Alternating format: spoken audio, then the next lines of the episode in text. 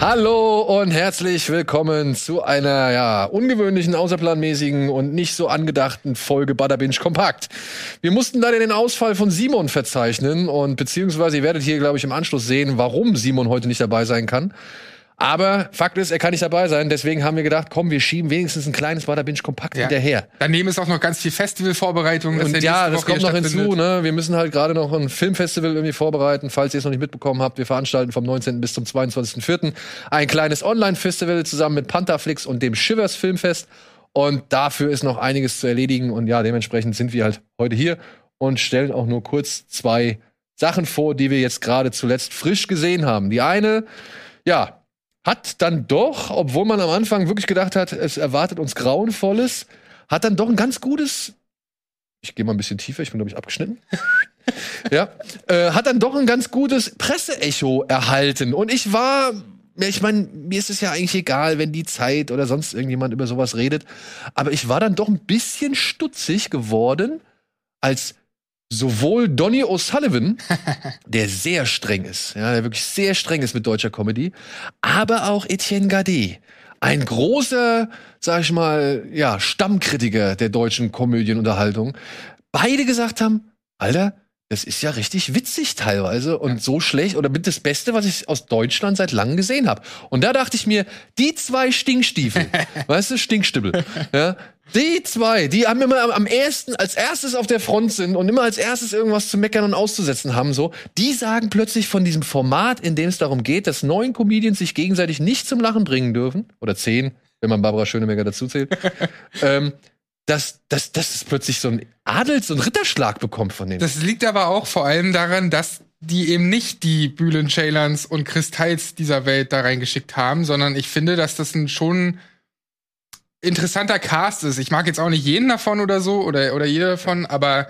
ich finde, dass es schon Figuren sind, mit denen ich erstmal leben kann, die ich mir erstmal so geben kann. Weißt du, wenn ich Kristall sehe, hätte ich schon gar keinen Bock mehr gehabt. Zum Beispiel, ähm, oder so viele andere. Also Comedy Deutschland ist ja da ein bisschen schwierig, weswegen man eben, glaube ich, so ein bisschen diese Befürchtung hatte, dass es nicht so cool ist. Ja, und dann geht das los. Und man muss ja dazu sagen, dieses Konzept ist einfach Gold. Denn es werden ja zehn Comedians genommen und in so ein Big Brother-artiges Haus gepackt, einfach. Überall werden Kameras hingeballert. Und sie dürfen einfach nicht lachen. Sie haben zwei Leben, zweimal dürfen sie lachen. Es ist sehr viel Impro-Comedy, also was dort passiert, ähm, das ist, ist, ist sehr spontan alles. Ein paar Sachen sind vorbereitet, ein bisschen. Ein paar gehen auch schief, die vorbereitet werden, weil sie dann selbst lachen. Zwischendurch kommt dann noch mal so eine Art, sag ich mal, weiß ich nicht, Performance-Künstler rein, der dann auch noch mal zum Lachen beitragen soll. Genau. Ähm, ja, und man hat natürlich auch diverse Requisiten und Kostüme zur Verfügung, beziehungsweise die Möglichkeit, sich eigene Sachen mitzubringen, was auch einige der Comedians in Anspruch nehmen. Und ja, ich muss sagen, großer Vorteil ist, dass sie halt wirklich den Cast zusammengestellt haben, den sie zusammengestellt haben. Ich meine, ich brauche einen Wiegald Boning, eine Barbara Schöneberger und ja, weiß nicht, also die brauche ich jetzt nicht unbedingt so und man kriegt von ihnen eigentlich auch nicht mehr zu sehen als das, was man ohnehin erwartet. Ja. Ja, ich meine, ich krieg von dem Mirko Nonchef kriege ich auch nicht unbedingt mehr zu sehen Als das, was man mit seinen Tönen erwartet, so. und auch ein Thorsten Sträter macht eigentlich genau das, wofür er bekannt ist, so, ja. Und ja, da kann man kritisieren, wenn man da sowieso kein Fan von ist, wenn man das sowieso irgendwie alles per se unlustig findet, dann verstehe ich auch, dass man sagt, ja, nö, finde ich nicht lustig. Ja, eben. Es gibt ja auch Gags, die gar nicht zünden. Also als Ja, ja. Zuschauer, wo du denkst, was, was, was soll denn das jetzt? Ist ja klar, dass in diesen sechs Stunden sind es übrigens, die am Anfang ja, äh, die halt ablaufen. Und in diesen sechs Stunden werden die dort eben reingeschmissen und jeder hat zwei Leben. Und in diesen sechs Stunden sitzt natürlich nicht alles, das ist ja auch klar. Und am Bildschirm, das kann ich mir auch vorstellen, wirkt es natürlich als Zuschauer anders als da im Haus. Aber der eigentliche Witz besteht in meinen Augen darin, wie sie mit dieser Situation versuchen klarzukommen. Denn man sieht, dass sie die ganze Zeit mampfen und sich irgendwie beschäftigen Ey, wollen, weggucken. Und am, am mutigsten, beziehungsweise bei wem ich immer den meisten Respekt habe, sind gerade die, die irgendwie was trinken, während einer irgendwas macht. Wo ich mir denke, ey, Alter, du kannst doch jetzt nicht ernsthaft den Tee trinken. Du rotzt doch gleich alles weg, wenn du wieder irgendwie plötzlich eine Situation hast, die du richtig lustig findest, so, ja. Sie versuchen sich ja sogar irgendwo zu verstecken, was natürlich nicht klappt, weil überall die Kamera ist. Und dann sitzt der Bully halt in seiner Zentrale, hat natürlich noch andere Augen da bei sich sitzen, damit die alles mitkriegen, äh, um halt zu sehen, wann wer lacht so. Und Ja. Ich glaube, Bully ist derjenige, der sich am meisten darüber amüsiert. Ja. Ja, kann ich aber auch nachvollziehen. Er ist da das Gesicht der Sendung, er muss es präsentieren. Und wenn er das nicht als witzig verkauft, ja, dann wird sich das wahrscheinlich auch nicht so, so gut übertragen. Und ich muss auch sagen, ich saß davor und habe mir gedacht, ich will auch nicht lachen. Nee. Ich, ich will nicht lachen. Ja. Ich will nicht lachen. Und dann kommt Thorsten Sträter. und, der ey, kann so geil vorlesen einfach. Ja, allein schon wie und aber auch dann Max Giermann. Wenn, wenn Max Giermann Thorsten Sträter nachmacht und dann erzählt, ich erzähle einen Satz und ich baue so viele Kommata ein und immer mehr, bis man am Ende vergessen hat, womit der Satz eigentlich angefangen hat. Und ich fand das so gut. Ich fand, ich fand es wirklich gut. Und ich muss auch sagen, ich fand halt vieles war schon immer so das, was man von den Leuten halt kennt und erwartet. Und da sind so viele Gags oder Programme, die da ausgespielt werden, die man halt kennt. Aber dann kommt auch wieder diese, diese kleinen Momente, dann kommen diese unberechenbaren Momente. Dann kommt dann halt zum Beispiel eine Anke Engelke, die halt mit Mirko Nonchef so eine Hebefigur irgendwie machen möchte. Und Mirko Nonchev guckt sie plötzlich so, weil er es halt nicht wusste, guckt sie ganz so blöd, was machen wir?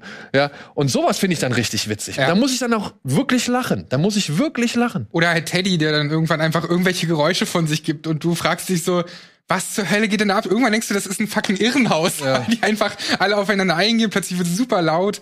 Und da muss ich sagen, das finde ich hier und da schon sehr, sehr sympathisch. Und ähm, wie gesagt, nicht, nicht durchweg lustig oder so, aber diese Situation, wie sie damit versuchen klarzukommen, nicht zu lachen, ist halt so witzig. Ich bin schon froh, dass sie zwischenzeitlich, wenn dann mal das, der Signalton losgeht, dass sie lachen können. Dass sie ne? lachen können, ja, weil das ist ja wie Folter. Stellt euch vor, da sind lustige Menschen in einem Raum oder überhaupt Menschen, die weirde Sachen machen in einem Raum und man darf nicht lachen. Es ist wie Folter. Und ja, das mag vielleicht für den einen oder anderen nicht unbedingt der Spitzengag sein, der da gebracht wird. Ich meine, die Frage ist ja auch, also die Sache ist ja auch, die dürfen halt einfach nicht lachen. Die dürfen das nicht honorieren. Die dürfen dich nicht mit ihrem Lachen anstecken, damit du die Nummer vielleicht, die du sonst nicht witzig finden würdest, auch witzig findest.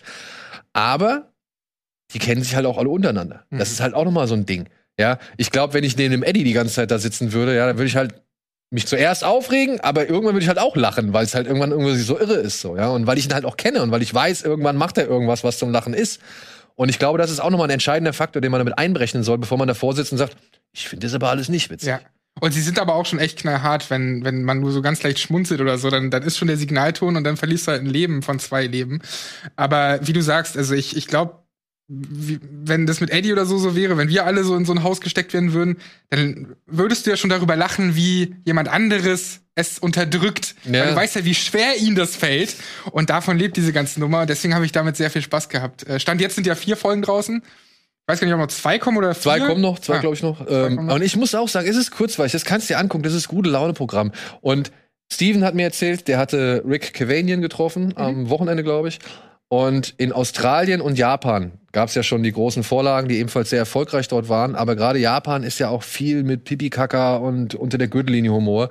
Das hält sich hier in Grenzen. Und Rick Cavanian hat wohl erzählt, dass das wirklich mit Absicht so gemacht ist. Dass sie gesagt haben, ey, wir versuchen hier mal oberhalb der Gürtellinie, so weit es geht, zu bleiben. Ich meine, da gibt's diesen einen Witz mit den Nasenhaarenschneider, Nasenhaarschneider von Wiegald Boning, wo es mal so ein bisschen schlüpfrig nochmal wird. Ja, und Caroline Kebekus vielleicht. Ja, ja. Aber sie haben es ja das vom Mundschutz Aber ey, die, die, die, die Masturbationswörter, die, da musste ich auch, da musste ich schon gut lachen bei manchen. Das fand ich wirklich schon gut.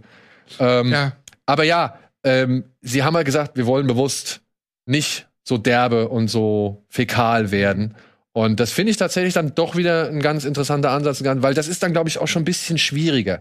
Ich kann auch einmal meinen Arsch entgegenstrecken und dann irgendwie wird sich dann aufgrund der einen oder anderen Tatsache kaputt gelacht, ja. Stimmt.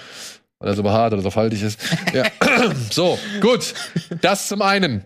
Last One Laughing hat uns auch ein bisschen überrascht. Ich muss sagen, ich war jetzt nicht so völlig weggeblasen, aber ich finde, dafür, dass ich da Schlimmeres erwartet habe, habe ich doch erstaunlich oft gelacht. Ja, gutes Konzept. Ich bin mal gespannt, mit wem, mit wem sie es sonst so noch machen. Genau, genau. Ich hoffe, sie finden auf jeden Fall wieder eine gute Besetzung. Gut, das bringt uns zur nächsten Serie. Auch ein deutsches Produkt, nämlich Para. Wir sind King. Die neue Serie der vier Blocks oder Four Blocks Macher und Macherinnen. Und ja, abermals, wie schon die zweite und dritte Staffel von Özge, also von Four Blocks, von Özge Yildirim inszeniert. Para, wir sind King, handelt von vier jungen Mädels in Berlin-Wedding. Die waren aufgrund eines äh, Späti-Zwischenfalls waren sie für kurze Zeit getrennt. Äh, eines der Mädels, Hashra, hatte einen Kioskbesitzer verletzt und musste dafür, sag ich mal, in so eine Art Erziehungsprogramm, kommt jetzt wieder zurück nach Berlin und trifft dann erstmals wieder auf ihre drei Freundinnen Fanta, Jazz und Farak. Ich habe den dritten Namen leider vergessen. Ich glaube, Farak heißt sie, ja. Ja. Und die gehen halt erstmal feiern und geben halt auch noch nicht Gas, aber weil sie halt zum Runterkommen ein bisschen Gras rauchen wollen, stellen sie fest, sie haben kein Gras mehr, deswegen gehen sie zu Kalle. Kalle ist ey. der lokale Dealer, beziehungsweise ihr Dealer. Das Problem ist, Kalle ist nicht da. Seine Tür ist aber offen und seine Wohnung ist komplett verranzt und komplett auseinandergenommen und äh, irgendjemand hat auch sogar in die Badewanne geschissen, glaube ich. und ja, die vier Mädels wollen eigentlich abhauen, aber Hashra entdeckt dann plötzlich einen größeren Beutel mit weißem Pulver drin, also mit mehreren kleinen abgepackten Fläschchen mit weißem Pulver drin. Und die vier Mädels haben alle ihre Probleme, die haben alle ihre Träume, die haben alle ein etwas äh, rafferes oder tougheres Umfeld. Und deswegen sagt Hashra die Drogen ein. Und jetzt gilt es halt darum, Para zu machen. Eben mit den Drogen irgendwie Geld zu verdienen, um sich halt auch mal was zu leisten, um sich auch mal was zu gönnen. Aber ja, wie es ausgeht, wissen wir nicht. Wir kennen nur die ersten drei Folgen. Start der Serie ist jetzt am 22. April. Und was sagst du? Ja, also den Punkt, den du gerade erwähnt hast, dieses, ähm, sie wollen jetzt auch mal was von diesem Luxus abhaben quasi, äh, das finde ich kommt sehr schön rüber und auch dieses Gru Gruppengefühl und sowas. Ich habe erst ein bisschen Probleme gehabt, ich war nicht so investiert, weil es hier und da für mich so geklungen hat, als wäre das wieder Overacting. Dann habe ich aber irgendwie ein Interview gehört mit, mit, mit Özge Yildirim, der halt so meinte, naja, ich habe denen halt gesagt, die sollen halt wirklich sprechen, wie sie halt sprechen. So, und für mich als irgendwie deutsche Kartoffel klingt das dann vielleicht ein bisschen overacted und so fast schon klischeehaft. Aber es ist ja vielleicht auch so. Ich war halt seit Ewigkeiten auch nicht mehr im Wedding. Ich habe in Berlin ja gewohnt und äh, Neukölln, in Neukölln war ja vier Blocks. Jetzt geht's halt nach Wedding und ähm, ich war selten in Wedding unterwegs und so. Deswegen kann ich, also ich, ich kann halt nicht hier sitzen und sagen, das ist nicht authentisch oder so, sondern ich kaufe dem dann irgendwie im Nachhinein schon ab, dass es authentisch ist. Also ich muss sagen, wie die reden und wie die sind in ihrer Gruppendynamik, fand ich authentisch. Ich, ich glaube, das ist halt wirklich einfach, so kann man wirklich reden. Ich, ich kenne es ja noch von früher. Wir haben auch früher tausend Slangwörter und Scheiß und sonst irgendwas. Ich mache ja immer noch. Äh, da äh, untereinander, sag ich mal, um die Ohren gepfeffert. Und ich muss sagen, das ist für mich einer der größten Aktivposten an dieser Serie bisher. Diese vier Mädels. Ich finde die Darstellerin super. Wenn du vor allem merkst, dass diese Jazz vorher bei Barbaren mitgespielt hat. Ach so. Ja. Wo sie übrigens auch von David Schütter. Ähm, Ah ja. Mhm. Verstehe. Ja. Ihr werdet verstehen, wenn ihr es habt. ja, ähm, und, und trotzdem, also ich finde die Dynamik der vier Mädels glaubwürdig. Ich finde, wie die reden, glaubwürdig. Ich finde das Umfeld von denen glaubwürdig. Natürlich kommt dann da diese Krimi-Geschichte mit rein, mit den Drogen. Du bist dann plötzlich wieder im Milieu und es kommen die Gangster irgendwie. Aber Four Blocks hat gezeigt, das kannst du machen. Hm. Du kannst es auf einem auf einem glaubwürdigen Level machen und Özge Yildirim hat es mit auch nur Gott kann mich richten und Chico gezeigt, dass er das irgendwie drauf hat, dieses Milieu irgendwie glaubwürdig einzufangen. Und natürlich ist immer ein bisschen larger than life, ist immer ein bisschen Überhöhung dabei, ein bisschen Kriminalfall, wenn du es so möchtest. Aber trotzdem fühlt sich das für mich stimmig an. Ne? Also ich hab's, ich, Ja. hab's, ich hab's meinen Kollegen irgendwie gesagt. Es, die Serie ist bisher für mich nach drei Folgen das, was wir Kinder vom Bahnhof Zoo nach acht Folgen nicht geschafft haben. Ah, okay. Ja, also schon mal irgendwie ein glaubwürdiges Bild zu vermitteln. Und ja, die vier Mädels, ne, ich will es auch gar nicht abstreiten, die sind anstrengend. Also Alter, die, die äh, Hashra. Die Hashra, aber die ist, ey, die ist richtig gut. Ich so finde die, auf die Fre und dann aber in Folge 3 oder sowas habe ich mich total mit der, naja, angefreundet. Ja. Ja. habe ihre rebellische Art auch komplett nachvollziehen können. Äh, Weil am Anfang wirkt's halt drüber. Irgendwann wird dir klar, warum jede Figur so ist, wie sie ist. Und genau dieses Nachvollziehbare, das, das, also ich, ich finde einfach, dass sie das, dieses, auch diese unterschiedlichen Chancen, die die halt, die, die, die, die Serie halt darstellt, ne?